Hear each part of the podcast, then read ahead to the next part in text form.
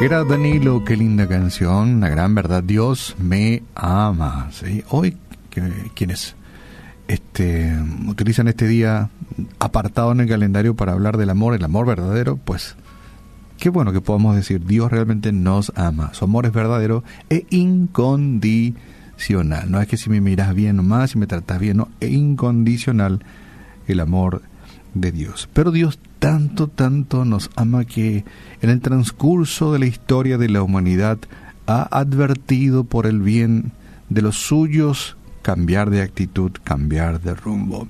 Leía en, en el libro de Ezequiel, y realmente es un libro muy interesante, Ezequiel, y en el capítulo 18 y el verso 30, eh, algo muy interesante que suena, eh, es como si fuera que uno está mirando un cartel de advertencia, y en aquel tiempo, en la época de Ezequiel, hace muchísimo tiempo atrás, no había gigantografía, no había radio, no había canales de televisión, no había cartelería, no había pasacalles.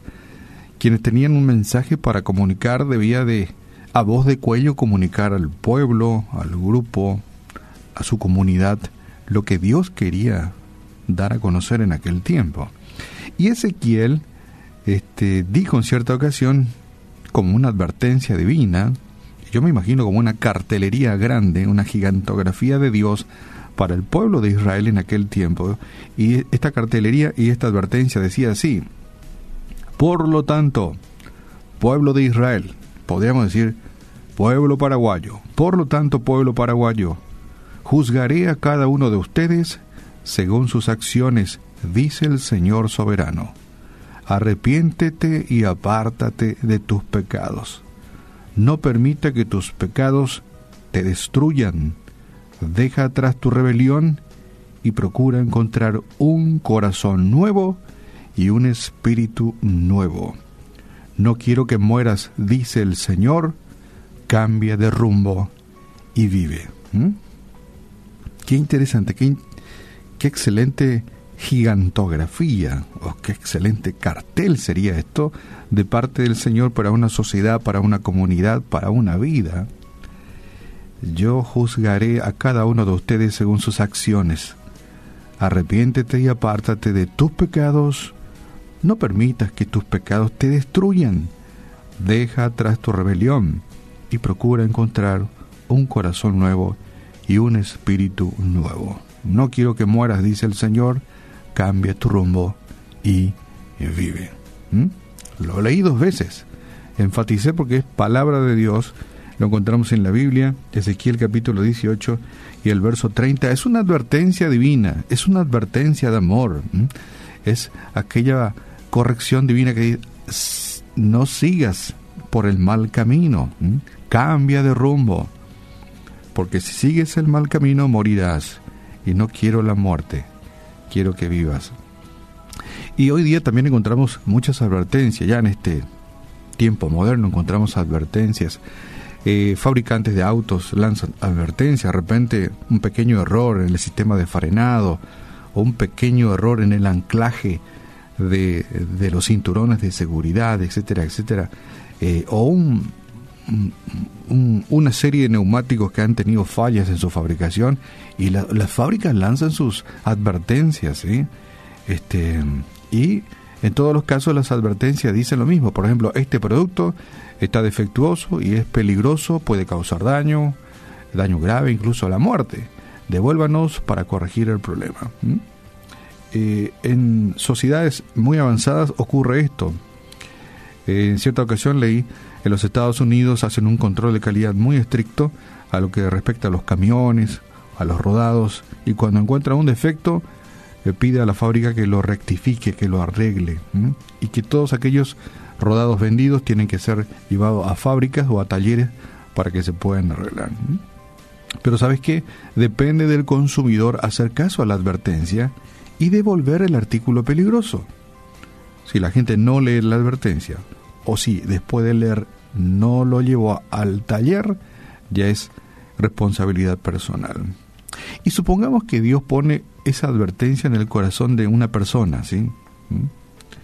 una advertencia para, para una comunidad, una sociedad, y diga Dios, a causa de una atracción fatal al pecado y un mal uso voluntario del mismo, este artículo es defectuoso, y si no se corrige el problema, dará como resultado la muerte espiritual segura.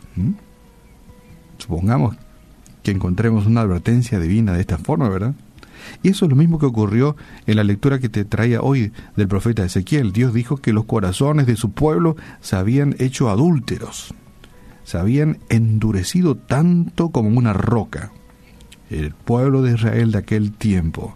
Sin embargo, el Señor anhelaba que sus corazones se ablandaran y que ellos regresaran a Dios, regresaran a Él hizo la siguiente apasionada súplica divina. Dijo él, convertíos y apartados de todas vuestras transgresiones.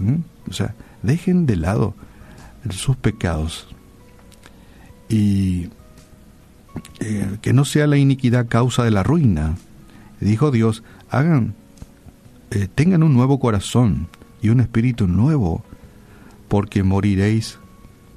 Y no quiero la muerte del que muere, Convertíos pues y viviréis. Interesante advertencia de amor de Dios para su pueblo en aquel tiempo y esto sigue muy actual hoy. Dios sigue eh, trayendo este mensaje a su pueblo, ¿verdad? No quiero la muerte del que muere, sino convertidos, pues cambia de actitud y vivirás. Hoy, cualquiera que se vuelva de su pecado a Dios por medio de la fe en Cristo puede tener una nueva vida, un nuevo corazón. Qué bueno Dios, Dios nos advierte.